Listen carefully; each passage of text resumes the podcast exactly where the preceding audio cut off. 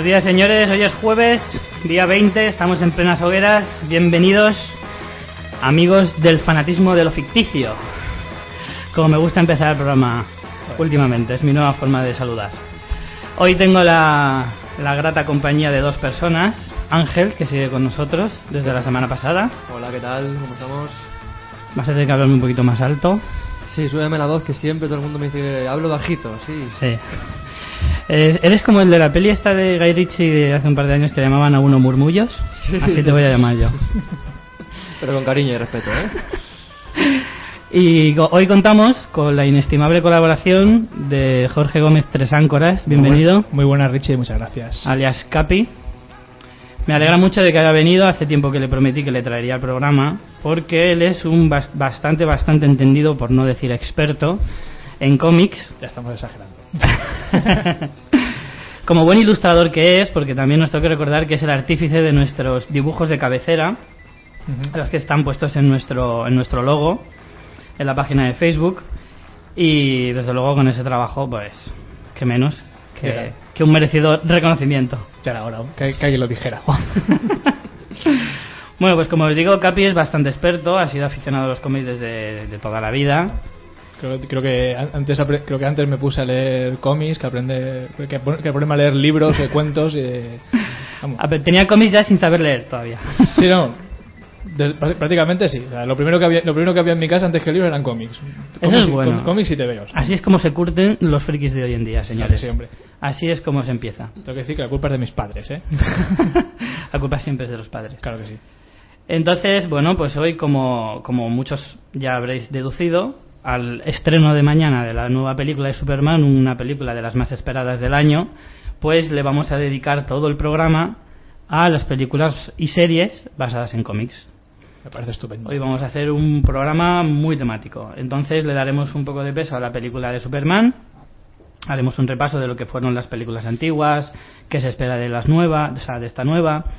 Y de, luego haremos un repaso de las que consideramos nosotros, con la ayuda de nuestro amigo Capi, eh, las mejores adaptaciones de cómic y las peores. En la de peores es donde más nos vamos a divertir porque es donde más crueles vamos a ser.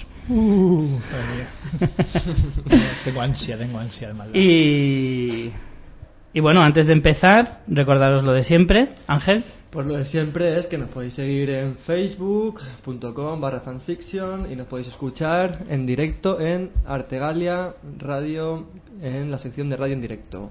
Y si no os podéis escuchar en directo, pues siempre tenéis la opción de descargaros el podcast en ivox.com. Ponéis fanfiction, fanfiction en el buscador y salen los programas perfectamente. Correcto.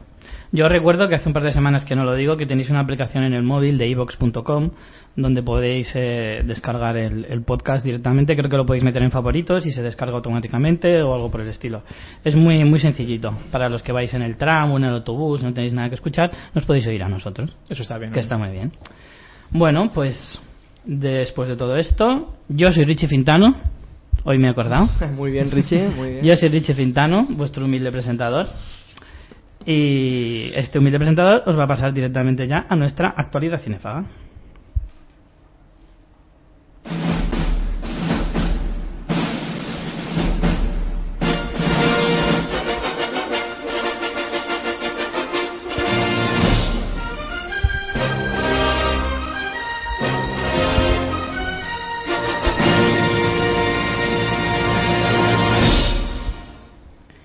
Como este es un programa de rabiosa actualidad, tenemos una noticia de última hora, tan última hora que ha pasado esta misma noche.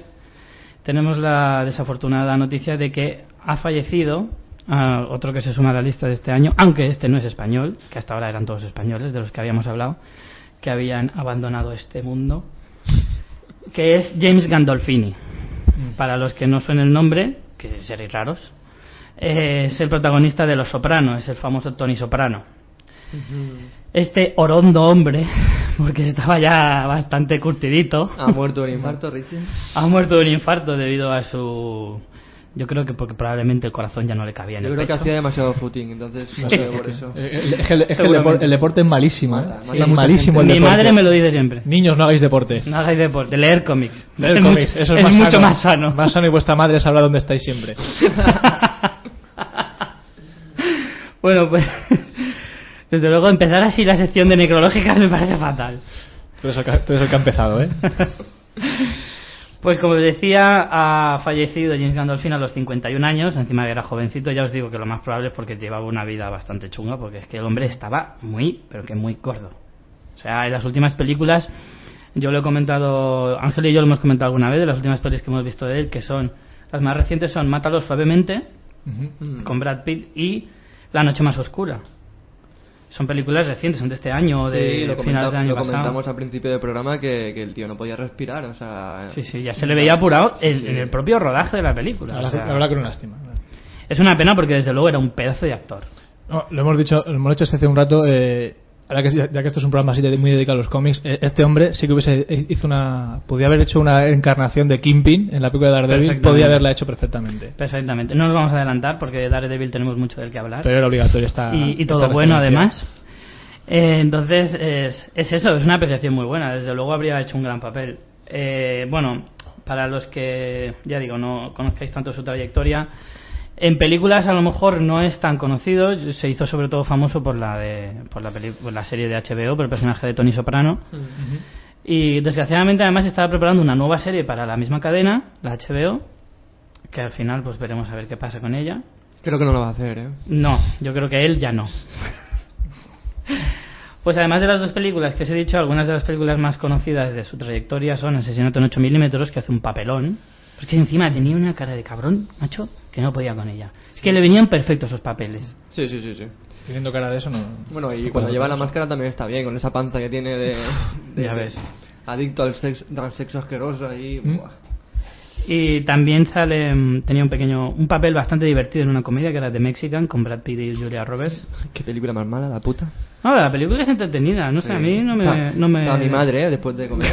Luego- eso sí, es peli de, de, cuatro después de comer. Luego hablaremos de películas entretenidas que no por eso dejan de ser malas. ¿eh? eso es, eso es. Buena son. apreciación, muy buena apreciación, sí señor. Pues también ah, estuvo en Perdita Durango, que es una película española, una aportación a una película española de, Alex de la Iglesia, con Javier Bardem de protagonista. Marea Roja, de Tony Scott, que Tony Scott también nos dejó el año pasado, por desgracia. Y Amor a también de Tony Scott. Son las películas así más representativas de su filmografía, al menos las más reconocibles. Em, también, bueno, ya para finalizar un poco, pues ganó un Globo de Oro con el personaje de Tony Soprano, además de tres Emmys. O sea que ha sido el, el- ha sido el papel de su vida porque fue a lo largo de seis temporadas. Ya os digo, es una de las series que va a pasar a la historia como de las mejores series de, de la historia de la televisión americana, sobre todo de la HBO, sin lugar a dudas. De hecho, creo que hace poco la, creo que la Asociación de Guionistas eh, premió al guion de Los Soprano como el mejor guion de, del momento. en un montón de, de- yo siempre he visto en Facebook y en un montón de sitios concursos o encuestas que he visto muchas veces sobre batallas entre series, ¿no? En plan, ¿qué serie es mejor? Mm, del país. Hace que- poco hubo en el, en el país súper interesante que iba de eso, ¿no? Iban, competían, ponían, com- hacían la comparación entre dos series y hacían como elimi- Iban pasando de cuartos de final, semifinales y final y, y iban jugando unas con otras y creo que la acabó ganando a todas. Yo creo, que- yo creo que es un mérito bastante reconocido.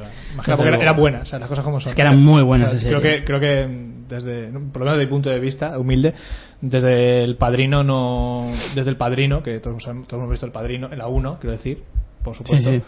No ha habido así una representación tan tan buena, tan cruda Y tan fiel, y tan, además. fiel y tan real de lo que de lo que son el tema de las mafias. sin salirse o sea, sin abusar mucho del, del estereotipo italoamericano exactamente.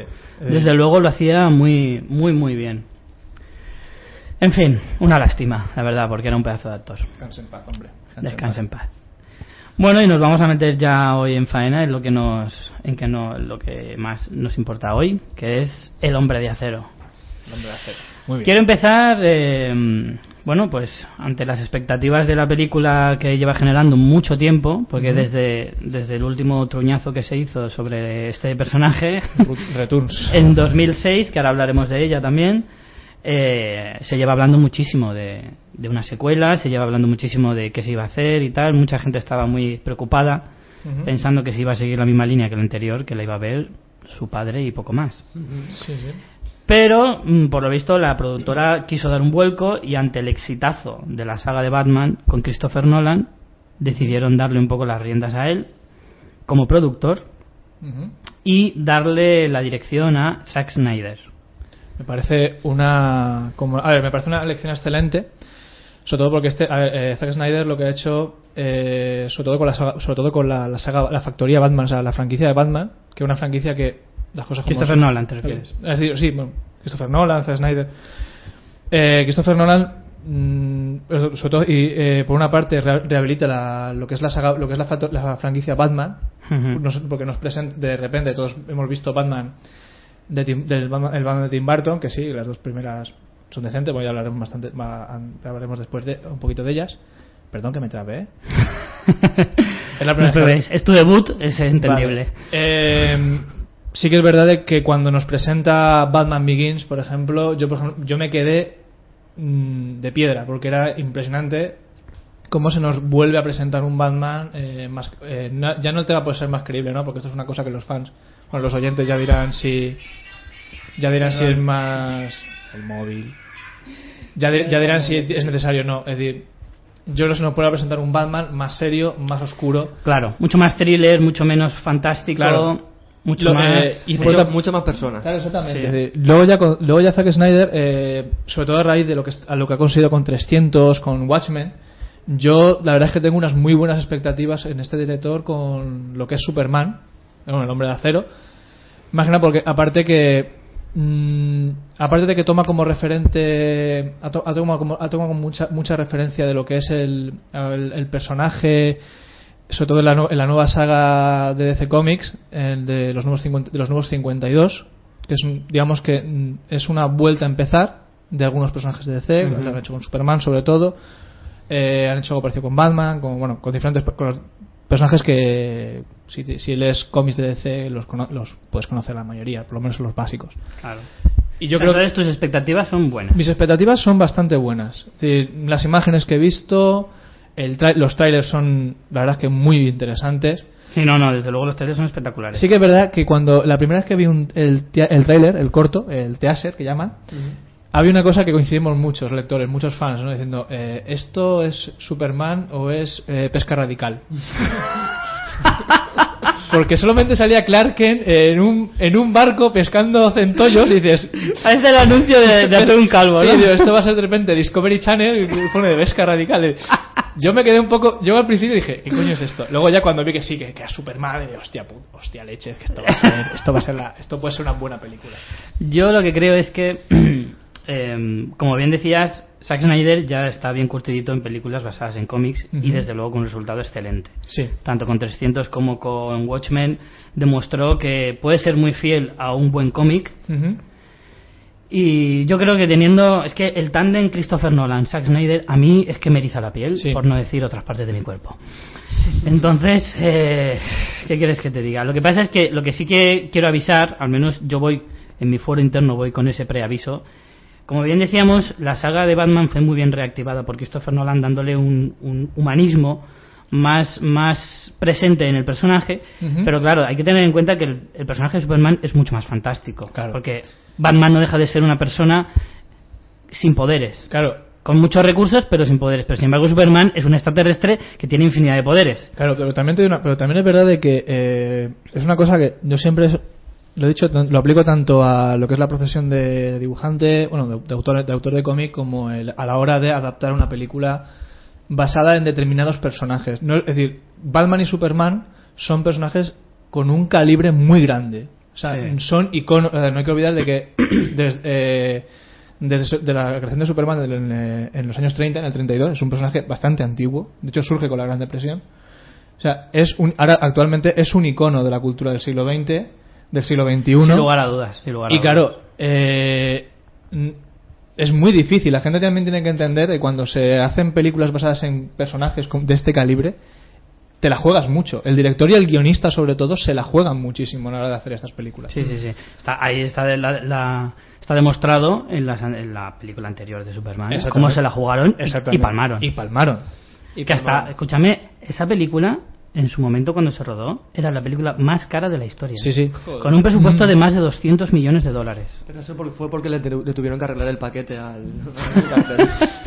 Lo- Es lo- cierto, Que ¿eh? tenía mucho paquete el Eso tío. es cierto, que los carteles de promoción de la película tuvieron que rebajarle el paquete eh, con Photoshop porque les parecía abusivo. Cuando hablemos de Smallville ya os explicaré, os explicaré a todos los fans lo que- lo que vi en relación paquete Superman y ojos que se encienden con fuego. Ya, A, a los fans y a los, y a los niños. a los niños. Niños. eh, y- y de, de ahí va a venir la- el hecho de por qué al Superman, el hombre de acero, se le han quitado los, los gallumbos rojos. Ay, Ahora nos metemos en interesante, eso. interesante. Bueno, antes de, de hacer un recordatorio de las antiguas, Ángel, ¿tú qué expectativas tienes de la peli? Pues bueno, eh, cogiendo la dirección del proyecto eh, Nolan, pues es eso que comentábamos, que sí que como que promete mucho por, por la saga Batman. Pero no sé, eh, no sé, a mí el tráiler último que he visto, mm, el, primer tráiler que vi me gustó mucho más. O sea, Zack Snyder es un tío que dirige súper bien, o sea, como, dire- como dirección no le vas a poner ninguna pega, pero esperemos a ver el guion también de la peli, a ver cómo, cómo meten ese Superman así como también más, más terrenal, ¿no? Que parece que baja también más a la tierra, vuelve así como el principio, todo. A ver cómo, cómo, cómo se mete también eh, el personaje dentro de la película. Pero, bueno, Zack Snyder dirige bien. Menos Sucker Punch, todas me gustan. Zack Snyder se caracteriza sobre todo por tener una potencia visual Sí, sí. bestial. Excelente, Ujú. O excelente. sea, eso sí, Sí. que na- nadie se lo puede discutir. Desde luego. Porque además de además de 300 y Watchmen, de las que ya hemos de- mm, mencionado, S- Sucker Punch es otra que acaba de mencionar Ángel. Su primera película fue Amanecer de los Muertos, que es una película de terror que está muy bien, muy muy bien. No, desde luego. es decir, Y por último tiene también una película de animación llamada Gahul, la leyenda de los guardianes, de hace dos o tres años. De unas lechuzas. De unas lechuzas, sí, Sí. eso es, a mí me parece súper fuerte que se metieran en un proyecto como ese. a ver, Digo, ¿qué, le ha pasado? Como a Robert Rodríguez, que ha tenido hijos y ya se la ha pedido. Yo tengo que decir una cosa. Yo esta película, vamos a ver, me hace lo mismo. Visualmente, me fíjate que tenemos aquí una lista de La Más de los Muertos Vivientes, 300, Watchmen, Sucker Punch. Son películas que visualmente son muy potentes. Eh, me gustan, o sea, Sucker Punch me gusta, a pesar de que... Pero es lo, es lo que hemos hablado antes, ¿no? Es entretenida. Es mala, pero es entretenida. Aparte que me gusta, tiene, tiene todos los elementos que yo puedo desear en Claro. una película. Que Es lo tiene, lo tiene absolutamente todo para que a un tío le guste. Claro, o sea, tías buenas vestidas con vestidas de colegiado, de soldados con cuero pri- prietico. Decir, Tiene samuráis, tiene dragones, tiene tiene, robots. pistolas, o sea, pero es que solo falta pizza y cerveza con la entrada de cine. Y, ya está y segu- perfecta. Y, seguro que la versión extendida está, pero bueno.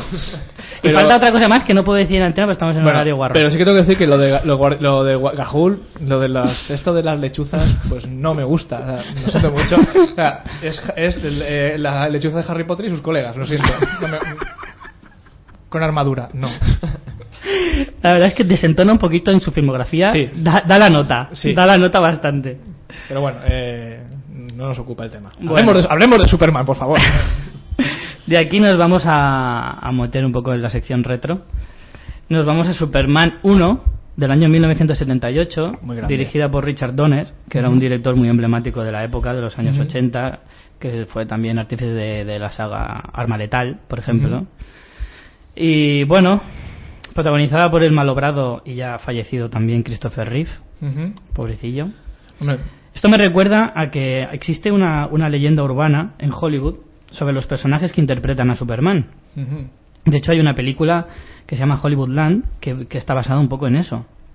Eh, que habla sobre que todos los personajes, como digo, los personajes que han interpretado alguna vez a Superman, tanto en televisión como en cine, siempre les han ocurrido alguna desgracia. El caso de, de Christopher Reeve es el, es el más claro. Bien, claro. El, primer, el primero que, que interpretó a, a Superman en televisión creo que era un hombre llamado George Reeves sí. y que se suicidó. Sí, suicidio. Um, También es verdad de que una.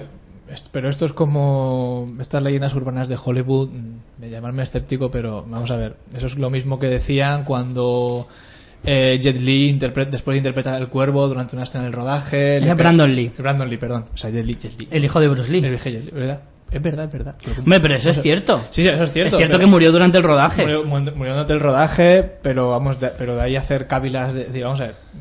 Bueno, es que en torno a la figura de Bruce Lee siempre ha habido muchas muchas leyendas y muchas historias que pues, algunas eran verdad, otras no tanto. Entonces de ahí sí que es verdad que se hablaron mucho. Pero respecto... A ver, ya te hablo que son leyendas urbanas Sí, sí, de sí. Hollywood que siempre le dan, pues eso, más azúcar al pastel, pero... Y cocaína también. En Holly- en Hollywood también. Lo que Cocaína en Hollywood, hay la que quieras. Vamos. Bueno, volviendo un poco al tema. Sí, por eh, favor. teníamos en No la primera... No me discanchen estos temas, por No, favor. no. Venga, porque es que se le ve ahí reprimiéndose la ira. Muchas veces a Capi. Eh, como decía, tenemos además de Christopher Reeve en la película, teníamos a Marlon Brando haciendo de, de padre de padre de Superman, que en la, en la nueva va a hacer... eh, Kevin Corner. no, Russell Crowe. Russell Crowe. Russell, Russell Crowe es el verdadero Russell- padre. Russell Crowe es Jorel, que es el Ah, vale, padre de padre, vale, vale, perdón, Claro. perdón. Y Kevin Costner es el padre terrenal. el Kent, el Kent. el que le adopta. Que ma- un detalle muy importante que nos ha dicho antes Capi, resulta que en la nueva película de Superman, los dos padres de- del protagonista Sí. han sido Robin Hood. Son, son Robin Hood. es decir, Kevin Costner y Russell Crowe. De hecho, tiene el buen Ro- el Robin Hood bueno y el Robin Hood malo. O sea, eh, y el malo es el de la tierra. decir. Sí, sí, sí. Oye, pero la peli de Kevin Costner mola un montón, es un Sí. clasicazo de cine de aventuras. Pero porque sabe Morgan Freeman. Bueno, también. Siempre película de Morgan Freeman es buena. Claro que sí. Por Recordad, supuesto, recordad. Ver. por supuesto. Ya, ya la dar gusto que es buena. Y teníamos a un Lex Luthor interpretado por Jim Hackman en las películas de, de los 70 y 80.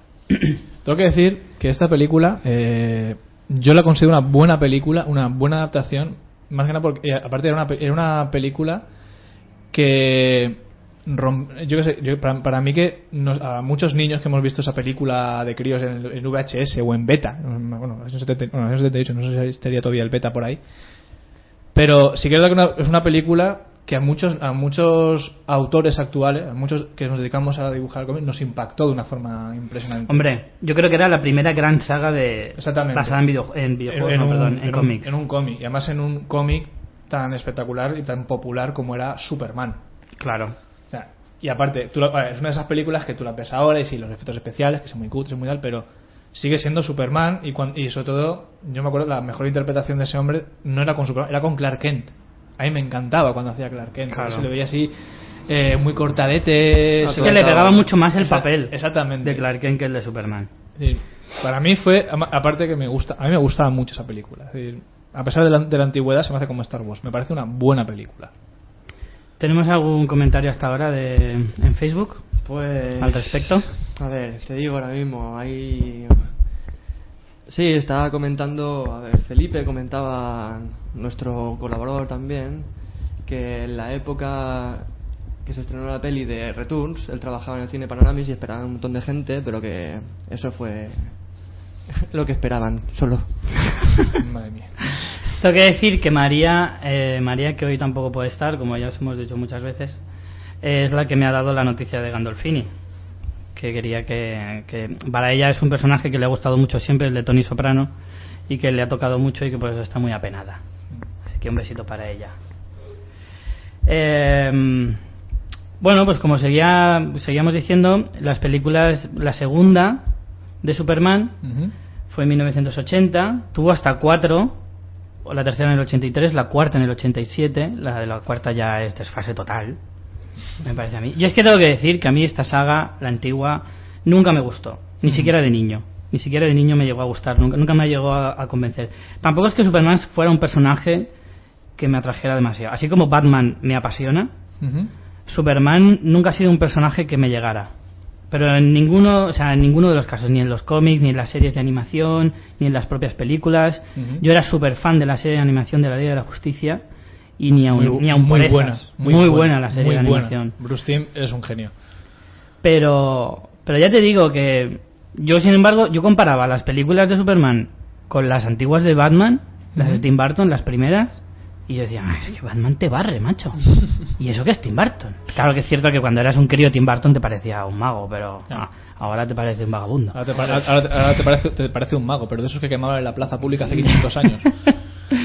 Parece un mago de esos cutres que está ahí en la esplanada haciéndote truco de cartas. y cosas de también, también es que tuvo la, y te roba la cartera, el cabrón. La segunda de Superman es que también tenía. A ver, sí que. es- se las, de hecho, la segunda de Superman es, lo ma- es bastante parecida a lo que parece ser que va a ser un poco el hombre de acero, porque son personas como Zod, que es el que se quiere vengar de la, fam- de la familia, de la familia, Hmm. de la familia él, que es. eh, y lo encierra en la zona fantasma. Eh, hay cosas, no sé si os acordáis, había una escena que cuando están en la fortaleza de la soledad llegan los tres malos y Superman se coge algo del escudo y les tira como un escudo gigante de plastiquete y les cae encima y es como una prisión de fuerza o no sé qué. es. Que es una cosa que dices, Superman, vamos a ver, tiene super fuerza, tienes rayos, tienes rayo láser, puedes so- soplas y congelas, ¿Por qué te hace falta tirar un escudo gigante de, de, de celofán? O sea, por favor, yo os recomiendo, por favor, si alguien está viendo esto, por, favor, que se ponga alguien la película casi al final, en esa escena, y que me explique por qué. O sea, que me lo explique por qué. Es que ya te digo, es que mm, son películas que envejecen muy mal, tío. Sí. Es Porque, verdad. por ejemplo, a mí las pelis de Batman, las de Tim Burton, me parece que no han envejecido tan mal. Sobre todo la primera, a lo mejor La- la segunda un poco más. Primera y la segunda vamos, son, vamos a decir, vamos a dejarlo ahí, porque el, lo- No, no, no, lo- yo es que las otras dos ni las nombro, Eh, no me atrevo. siento, Porque ahora, Joel Schumacher, que es su Joe- director, Joe Schumacher eh, lo sé- y el siguiente, no sé si sigue siendo Joe Schumacher, el siguiente. las dos últimas, la 3 y la 4, Pues Joe son de Schumacher, Joel por Schumacher. favor, léete un cómic de Batman. Sí, hijo. Te lo pido, por favor. Y igual, un- igual que Tim y Burton. luego un libro de cine también que no te vendría nada mal. Máquina. Bueno, eh, ya para terminar el tema Superman, vamos a ser un poco crueles con la de Returns. Año 2006, Brian Singer. Brian Singer, que dejó de dirigir X-Men 3 para Mm. hacer Superman. Ole sus huevos ahí. Nos metimos en Málaga para, meter- para meternos en mala peor. Ya Y ves, aquí chaval. en 3 también, ¿eh? Uf. Ah, esa- de esa también tenemos ahora para repartir.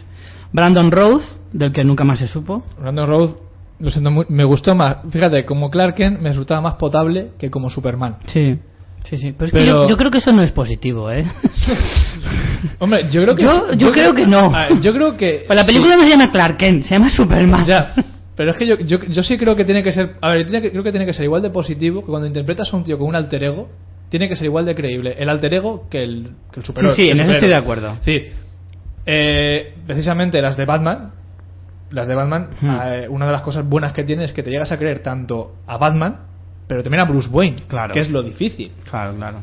El personaje de Bruce Wayne es potente. Es, es potente. Pero es que en, Bat- en Superman la dificultad está en, de- en que no es que en realidad seas un, sup- un- No es que eres un tío que de repente decide voy a ponerme unas mallas y de repente soy un super- No, no, no, al revés. Esto lo dice mucho en Kill Bill. Es cierto. O sea, Buenísimo el monólogo la- sobre Superman La de Kill Bill. dificultad de que Superman es que eres un tío con superpoderes, que vienes de, la, de otra manera con superpoder y tienes que fingir ser alguien normal. Exacto. El alter ego no es Superman, el alter ego es Clark Kent. Sí, correcto. Sí, es, ahí, ahí está la dificultad. Este chaval, como Superman, tiene un peso. Tiene Sí. un peso horrible. No, no lo siento mucho. No da la talla. No, a mí no me gustó, no dio la talla y el traje parece de los Power Rangers. Bueno, el traje es lamentable, pero además Ya. es que yo viendo a este tío me, me- me daba la sensación de que era el típico eh, ¿cómo se dice? Está en las convenciones, Ujú. tienes como una especie como de azafato. Un cosplay. Es, es un, sí, co- es un cosplay de un azafato que está en la convención en plan dándote panfletillos de Superman Hola, en su venga. stand. Hola, venga, ¿sabes? Me película. parece súper cutre. Hora feliz a las 12. Tal, ¿no? Chupitos a dos euros. Supergirl se desnuda. Eh, teníamos a Kevin Spacey del, ex- del ex Luthor. Es el- ¿Ves? Yo voy a echar un poco de menos al ex Luthor en esta peli. Horrible. Kevin Spacey, pobrecito. Eh, no siento mucho. Les Luthor es Les Luthor. No es un payaso. O sea, me pasa lo mismo que con, el otro- con el- las, las de Christopher Reeve. Les Luthor es un tío sumamente inteligente. No es un tío que se para haciendo gracietas. Yo estoy, por favor, estoy hasta las narices de las gracietas a personajes que no les toca. ¿Has oído San Raimi? ¿Te has oído bien? Que seguro que me estás escuchando. Bueno, Sí. pues apúntatelo. Y Robert Downey Jr., y Robert Downey Jr., por favor, Iron Man no es un tío que suelta chistes. Es un vacilón. pero, a, pero a Iron Man le pega. No, a no Iron Man le va bien. Lo siento mucho, pero como adapta- pero como adaptación del personaje, él es un, es decir, cuando dice soy un filántropo, soy un, soy un filántropo, un playboy, sí. Cuando empieza a soltar chistes, no. ¿Por qué? Porque eso es de Spider-Man. O sea, vamos a respetar los personajes. De la misma forma que Conan no habla, más allá de decir tú, mujer, aquí, tal, no dice nada más. Y tal, ya sabemos lo que es. Exactamente. Y tal es, vamos a, como decían los cómics de, de- de Conan, que nunca follaban, siempre era amaban. Ah, vale, perdona. O chuchaban. Es decir, le falta esto para decir achucharse, como los Que quede claro. Bueno, pues hasta aquí llegamos. Vamos a cerrar ya el tema de Superman. En fin, os ha quedado más o menos claro, ¿no? Las antiguas caca, la nueva mola. Más o menos esa es la conclusión que Por lo, podemos menos, sacar. por lo menos hay que verla, habrá que verla Habrá para que decir verla, que sí, mola. Claro. Bueno, vamos a hacer ahora, eh, como os decía, un par de listas sobre mejores adaptaciones y peores adaptaciones. Vamos a, vamos a ir dando una de cal y una de arena. Vamos a decir primero una buena y luego una mala, para que no os emocionéis demasiado. Vale, Empezamos con Sin City, Maravillosa. gran adaptación. Eh, aparte que eh, es la demostración de que se puede hacer una adaptación de cómic literal. Sí, Cada fotograma es eh, cada fotograma es una viñeta de la historieta original. Es una maravilla. sí, sí, sí. sí.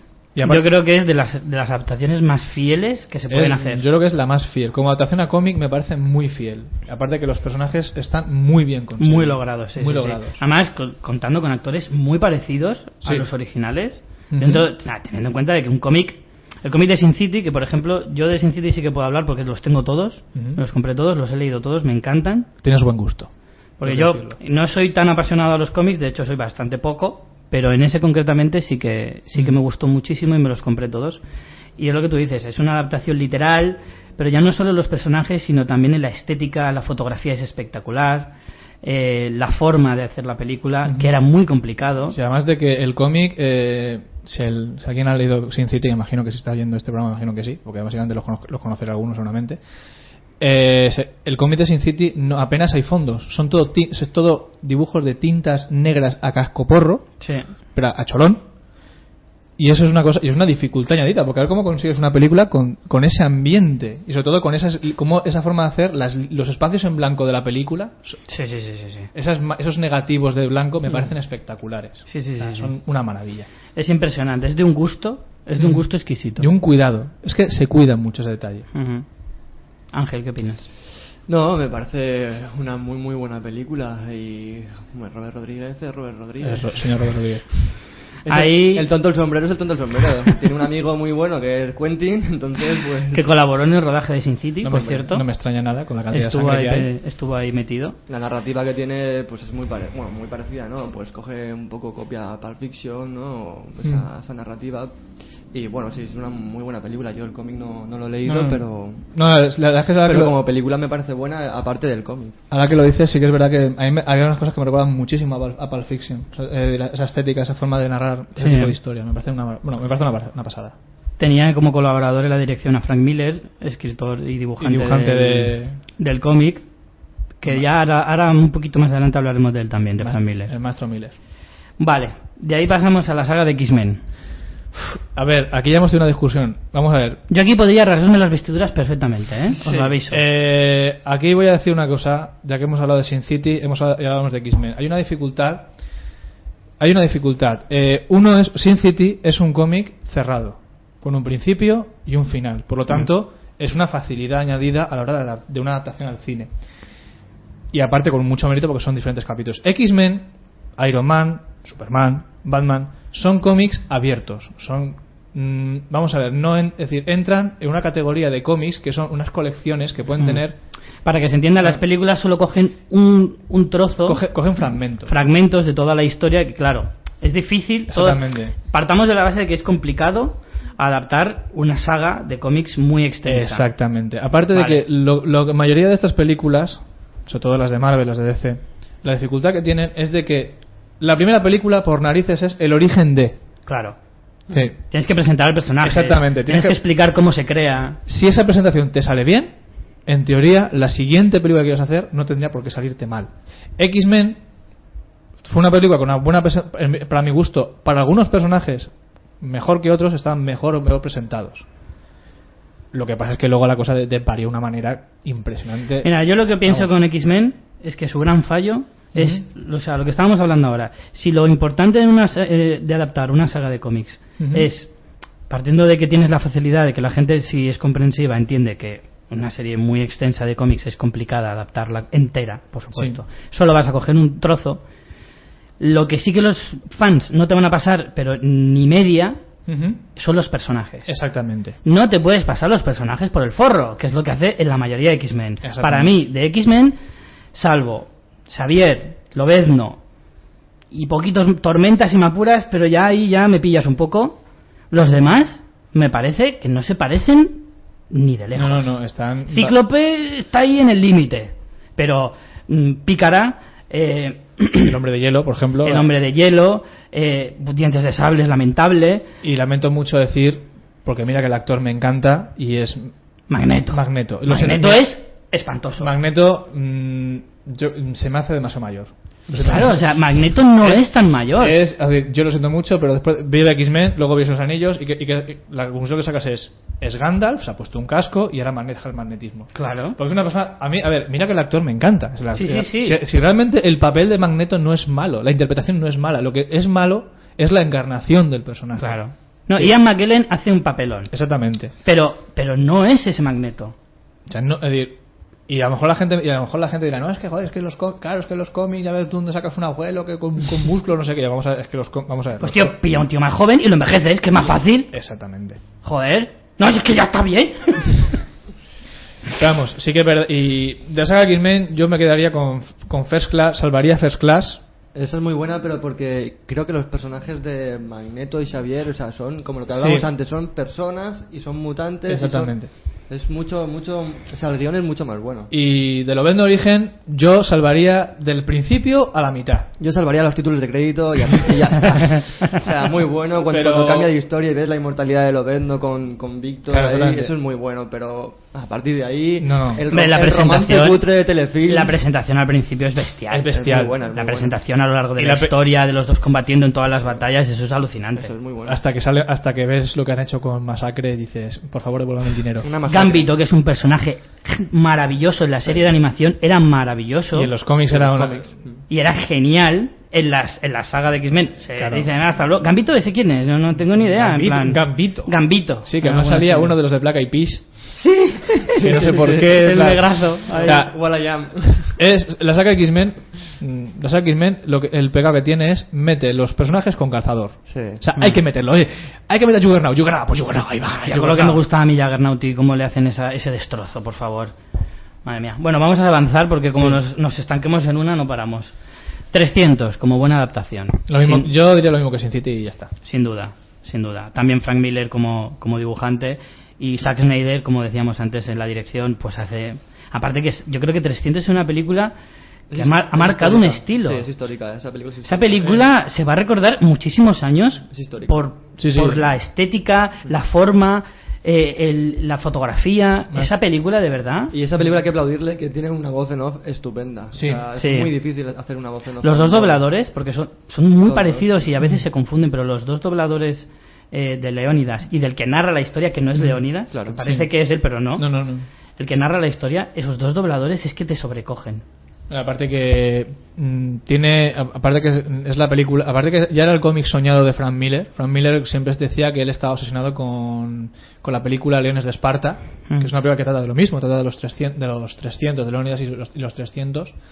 Él está obsesionado con hacer ese cómic y de, de hecho tiene esta una, eh, tiene esta bibliografía. O sea, tú le coges el cómic al final y tiene una bibliografía que el tío se ha leído eh, documentación histórica, arqueológica, de cómo hacer ese cómic.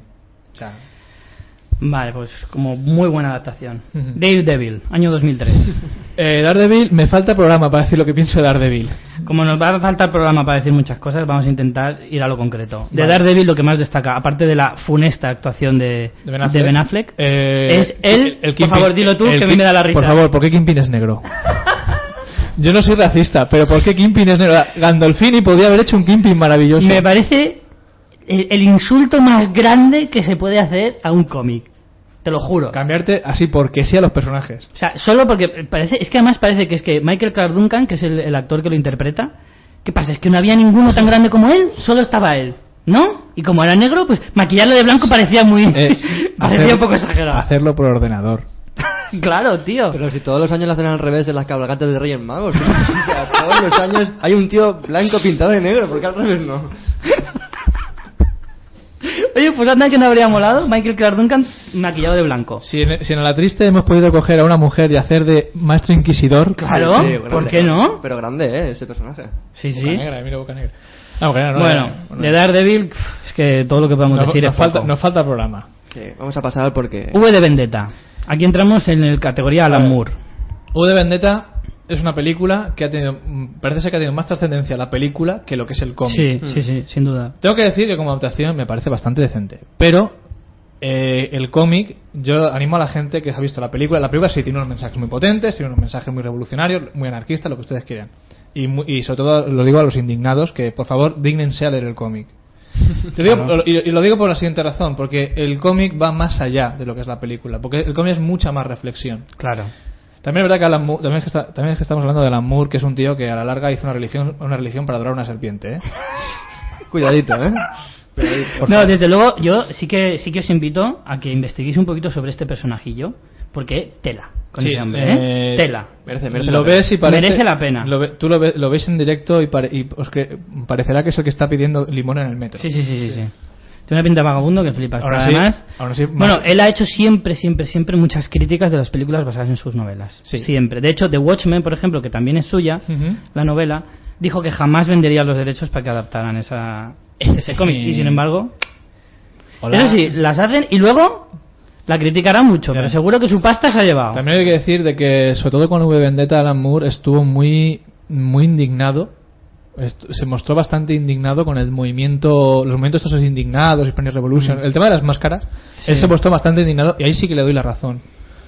Eh, más que más que nada, por, eh, más que nada porque decía que se estaba poniendo una gran multinacional, aparte de que es la Warner Brothers, vendiendo esos esas caretas. Claro. Y que la mayoría no se había leído el cómic. Por eso digo a los indignados, por favor, anímense y leanlo. De hecho, la máscara esa es el símbolo de, de la, bueno, la asociación esta De- clandestina de Anonymous. Mm, Sí, pero que, que a su vez es la que conmemora Gay Fox, que es una que es un muñeco que se quema, que son las hogueras de Gay Fox que se queman el 5 de, 5 de noviembre, noviembre. el 5 de noviembre. O sea, por favor. Qué curioso. Pasamos a la siguiente. Hulk, la primera. Ah. La de 2003. 2003 fue un año funesto, eh, me Ah, parece a mí. Fue un eh, año poco... Lo voy a- te lo voy a resumir. Flaver con músculos. ya no digo nada. Y dirigida por Ang Lee. es, un, es una buena... es una buena analogía. No, era, era como Hulk el sentimental, algo Lamentable. así. ¿no? Era A mí- como una comedia romántica, pero el protagonista era Hulk. Mi amigo Eric siempre decía que lo que más le indignaba era el color de Hulk, que era un verde horrible, que era un verde lamentable. Eh, la verdad es que ahí Eric Bana, yo, yo creo que desde esa película ha ido cuesta abajo, ¿eh? No, no se le ha vuelto a ver casi casi en ningún sitio. Lo recuerdo en, en la de Star Trek como malo, que ni siquiera se le reconoce, y poco más. Acaba siendo un Troy McClure. Creo que Tarantino está preparando una película con él ya para salvarlo.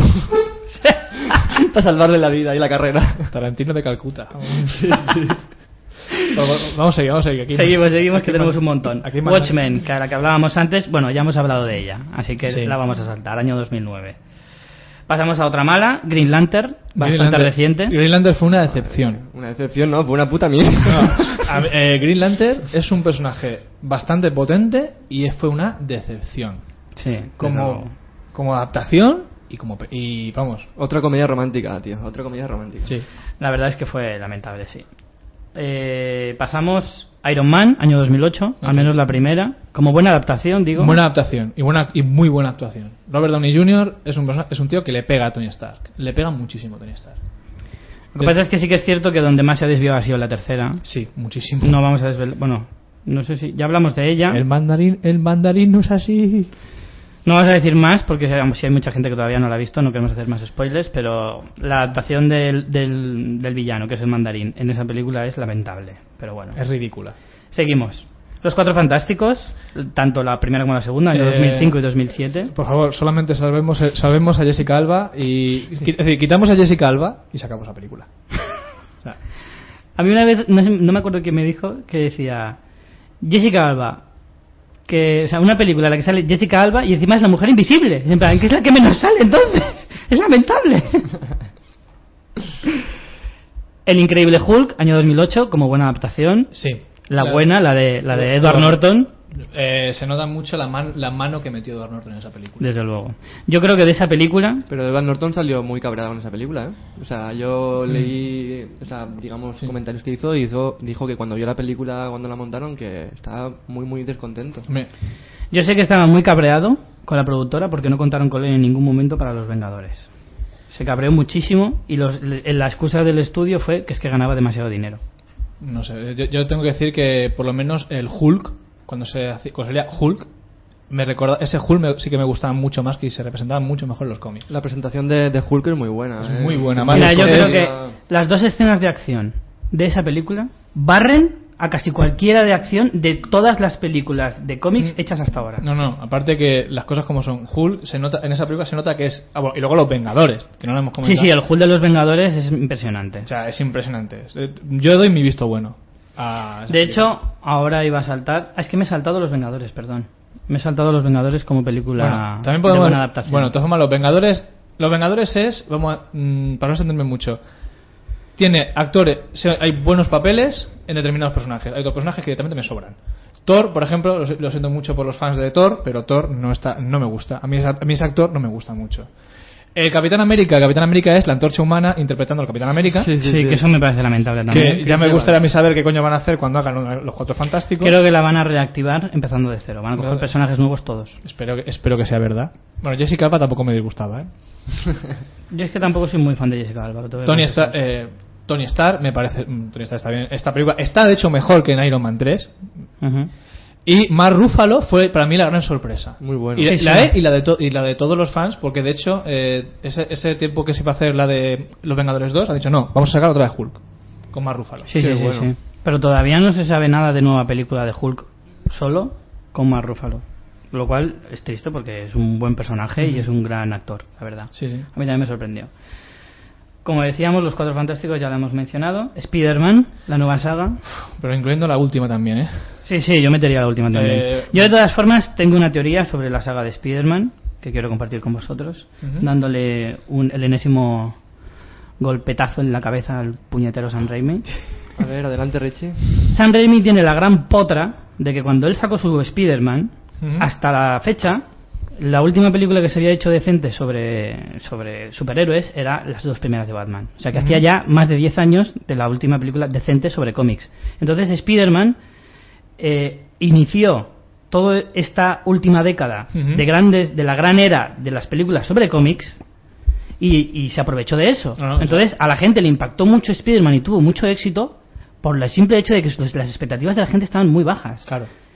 Las exigencias de la gente hoy en día, tú haces un Spider-Man como ese ahora y es un fracaso monumental.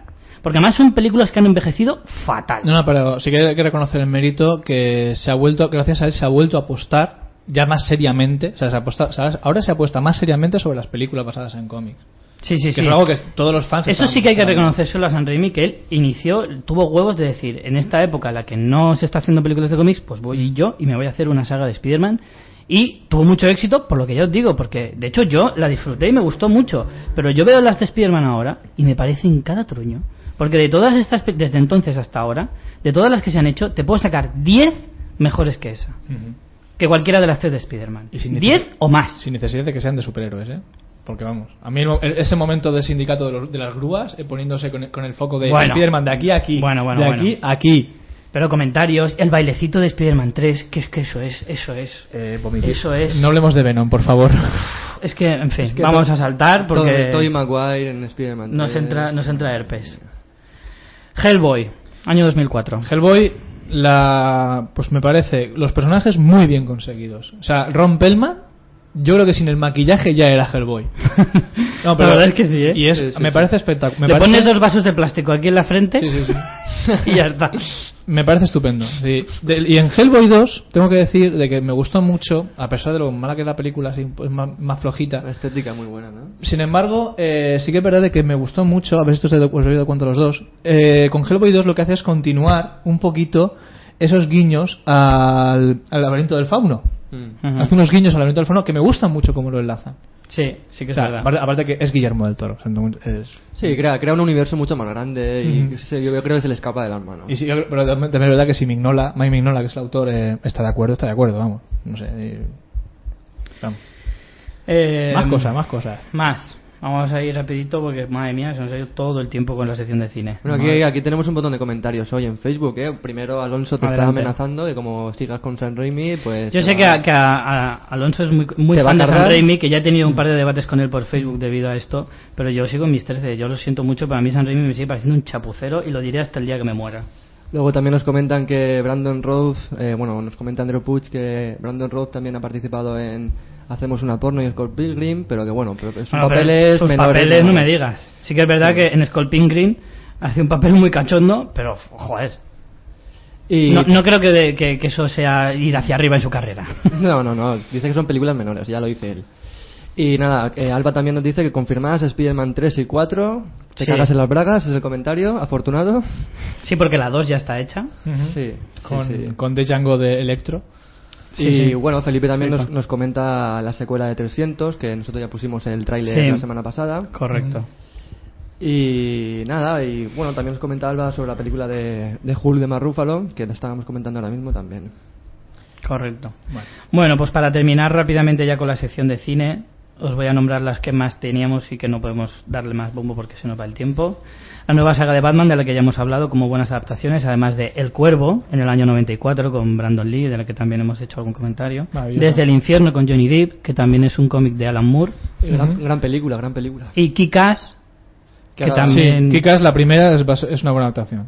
Y que tiene ya la segunda casi en, ma- o sea, en marcha, no, ya está hecha y Con, se Jim, estrena este con año. Jim Carrey, tío. Con Jim Carrey de malo. Y si tengo que decir, para apostar un poquito por el cine español, para que luego no se diga que yo soy un que no apuesto por el cine español, yo tengo que decir que Arrugas, Arru- la película de Arrugas, basada en el cómic de Paco Roca, es una excelente, una excelente adaptación de, com- de, de película a animación, si es así, a cómic. Y, además, y, es- y es española. O sea, es posible hacer en España buen cine basado en cómic. Dicho queda.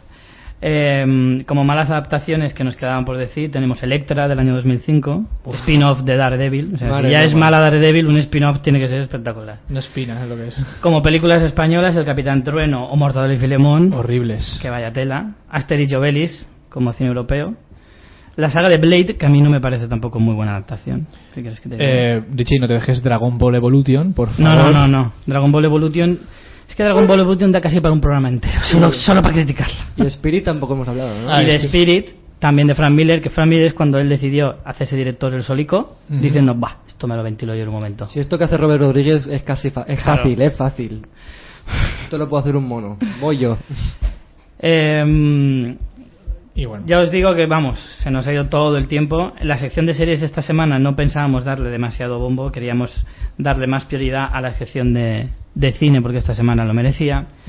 Y eh, nuestra intención era también hacer un repaso de las series que mm, basadas en cómics, siguiendo un poco la línea de- del tema de hoy.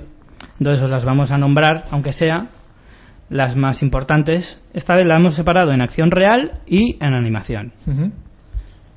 Y tenemos como mm, acción real, pues series como bastante conocidas como Smallville o Lois y Clark.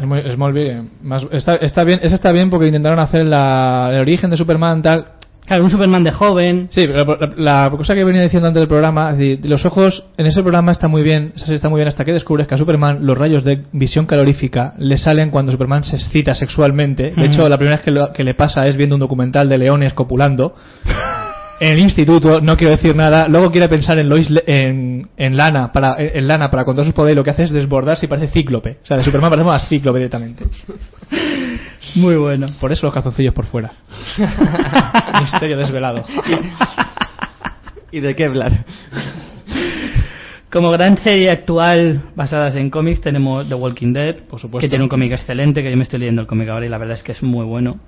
Arrow, o como yo la bauticé hace poco con mi amigo Eric, Cagarrow. Cagarro. Basada en, el en- en un, en un principio de flecha verde bastante extraño, todo hay que decirlo. Es una película muy, muy superficial, o sea, perdón, una serie muy superficial y muy, muy lamentable. O sea, muy lamentable. Lamentable. Tenemos al Batman de Adam West, Por supuesto. De los años 60, increíble. El Jungle Boogie, casi, casi. Sí, sí, sí. Ujú. Flash, En la, muy grande. En la 2 también. En la 2, La muy dos. mítica Flash, ¿eh? Héroes que aunque mm, Está muy inspirada. eh. no es mm, o sea, no es estrictamente basada en un cómic, pero sí que se Podría- basa mucho de hecho, en dio lugar a luego un cómic eh, de héroes. Ah, y por supuesto, eh, Witchblade, no sé si la gente lo conocerá, eh, que es una, una serie bastante, bastante mala, y es que fue bastante mala. Que la gente, bueno, no vamos a atendernos a explicarla porque si no, no- porque no me va a dar tiempo, pero bueno. No, no, no, no. Y como nota final llama la atención Wonder Woman o Aquaman, que fueron series que, que estaban en, proceso, se hicieron un piloto, Y pero no pasaron y se cancelaron. vamos. Se cancelaron ahí. Y como series de animación, la de Batman también, la Bruce- aquella de Cartoon Network. Sí, eh, Bruce Timm, es que Bruce Timm, cuando se, Bruce Timm ha hecho, unas, ha hecho las mejores series de animación basadas en cómics de DC, o sea, ha hecho Batman, Batman del futuro, que es buenísima, Buenísima. eh, la Liga de la Justicia, Liga de la Justicia Limitada, hizo, ha hecho mogollón, creo que las series que conocemos actualmente de, de cómics de DC son de él. O sea, las, las de los años 90. Luego ya pues dio lugar a otras series que también están igual de bien.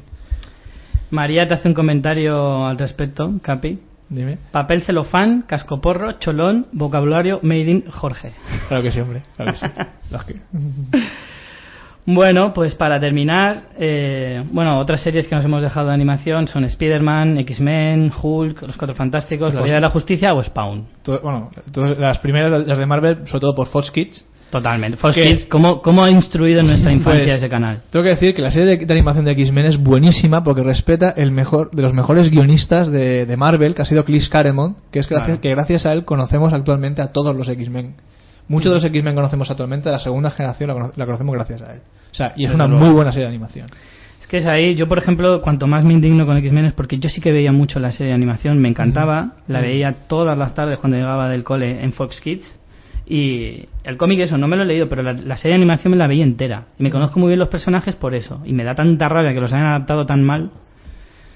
Pero bueno. Y bueno, pues con esto casi casi que cerramos el programa dentro de nada. Artegalia Radio. Hay otras radios, pero ninguna suena como esta. Hoy nos hemos dejado llevar por la efusividad y se nos ha ido el tiempo, pero vamos, como nunca. Nos hemos saltado la sección de series, me he saltado los estrenos también. Muy bien, Richie. Hoy ya sabía yo, ya sabía yo que hoy iba a ser, iba a ser un tema que iba a dar de sí. Os sacan un cómic y os liáis, ¿eh? Os liáis. Entonces se nos ha ido todo.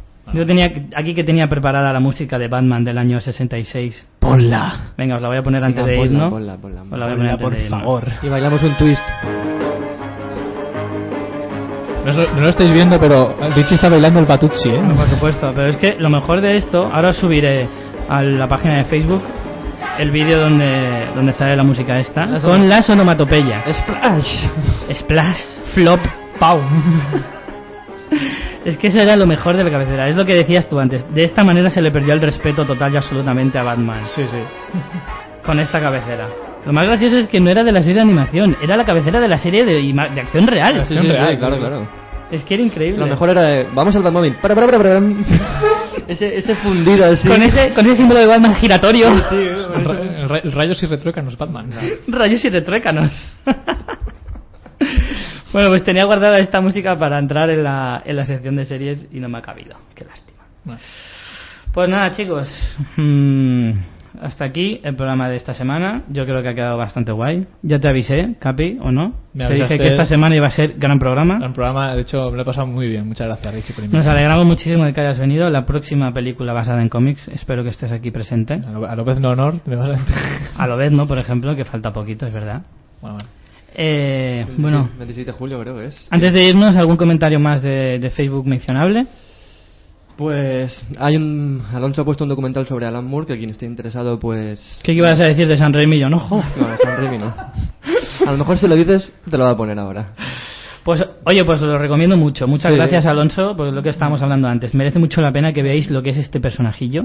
También tengo que decir, te tengo que decir que Luis, Luis ha puesto el vídeo del, celo- del papel de celofán, ese, del escudo de celofán de Superman, por favor, verlo. ¿Lo ha subido también? Pues Sí. ahí lo tenéis. Meteros en la página de, de Facebook del programa que, os gustará. Eh, también veo aquí un, un comentario de, de Felipe que pone, hablando también de Alan Moore, dice, alaba, una religión de una serpiente ha perdido toda credibilidad. también añade que el icono de la máscara de V de Vendetta es un símbolo prestado, eh, no hay que darle más importancia. Y la mayoría de las máscaras son chinas. La WB no, no se lleva nada. La sa- lo que nos falta, pues decir, hace una factoría de chinos ilegal. A la que va a ir lo en la siguiente película. Rescatando a los niños chinos de la máscara de Vendetta. También nos comenta Alba que dice, debido a la buenísima recaudación que ha tenido Superman en el primer fin de semana, que ha superado los 100 millones de dólares en un primer fin de semana en Estados Unidos, Claro sí, ahí te cagas, eh, habrá secuela también dirigida por Zack Snyder.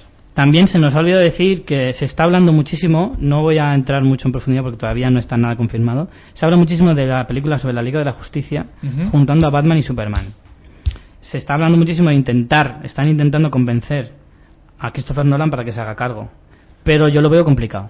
No lo sé, veo muy complicado. Alguien me comentó, creo que te comenté el otro día, que ya en, en Soy Leyenda, no sé si es algún guiño o algún tipo Sí, de... sí, es verdad. ese mensaje subliminal. Sí, sí, están extraño. como el- eh, unido el símbolo de Batman y el de Superman. De Eso pues, también mucho como referencia a los cómics que se publicaron de Batman y Superman, que Mm. bueno, el símbolo era igual. También se, habla- también se, habla, se hablaba de la Trinidad, de juntar a Superman, Batman, Wonder Woman y esas cosas, pero bueno. Hombre, de la película de la Liga de Justicia saldrá, eso es seguro. Después de Los Vengadores tienen que contrarrestar DC, tienen que contrarrestar con su Liga de la Justicia. Veremos lo que sale de ahí, pero si siguen esta línea con Christopher Nolan y Zack Snyder, también he leído que se está hablando de reactivar la saga Batman con Zack Snyder también, pero ya igual es abusar, igual Sí. es abusar, Mm, ¿eh? Yo creo que la, la saga de Batman ya está cerrada y bien cerrada. Lo que me decías tú el otro día, Capi, que da tiempo a echar de menos a Batman para Sí, claro, otra saga. Espérate un poquito, da tiempo a que le eches de 10 menos. años, 10 años. Claro, 10 años es una buena cifra. Que no, te, no- que no te pase como Spider-Man, que no es que lo echas de menos, lo echas de menos que se largue. por favor. Sí, sí, por favor. Te sobra, te sobra. Bueno, chicos, pues con esto me temo que vamos a cerrar el programa de hoy. Eh, vamos a cerrar, pues, cómo no, con la banda sonora de John Williams de Superman, super clásica. Lo que comentábamos, estábamos comentando antes que cuando oyes esta canción siempre se te mezclan en la cabeza la de Star Wars y la de Indiana Jones con la de Superman y acabas contando una, acabas terminando en otra. Luego aparece Jurassic Park también por ahí. Saluda y se va. Tiburón, tiburón también sale por ahí. También, Sí. también, sí, sí. Puto John Williams, me cago en la mano. Bueno, pues con esta canción nos dejamos hasta la semana que viene. Muchas gracias por venir, Capi. De hombre, a vosotros por invitarme. Muchas gracias, Ángel, por seguir aquí conmigo y no abandonarme. Es un placer aparcar por aquí, por Canalejas. Sí, sobre todo en hogueras. Pues nada, señores, con esto y un bizcocho, hasta la semana que viene. Hasta luego. Luego, Ver adiós. muchas películas y muchas series. Y leer TVOs. Ahí queda. Chao.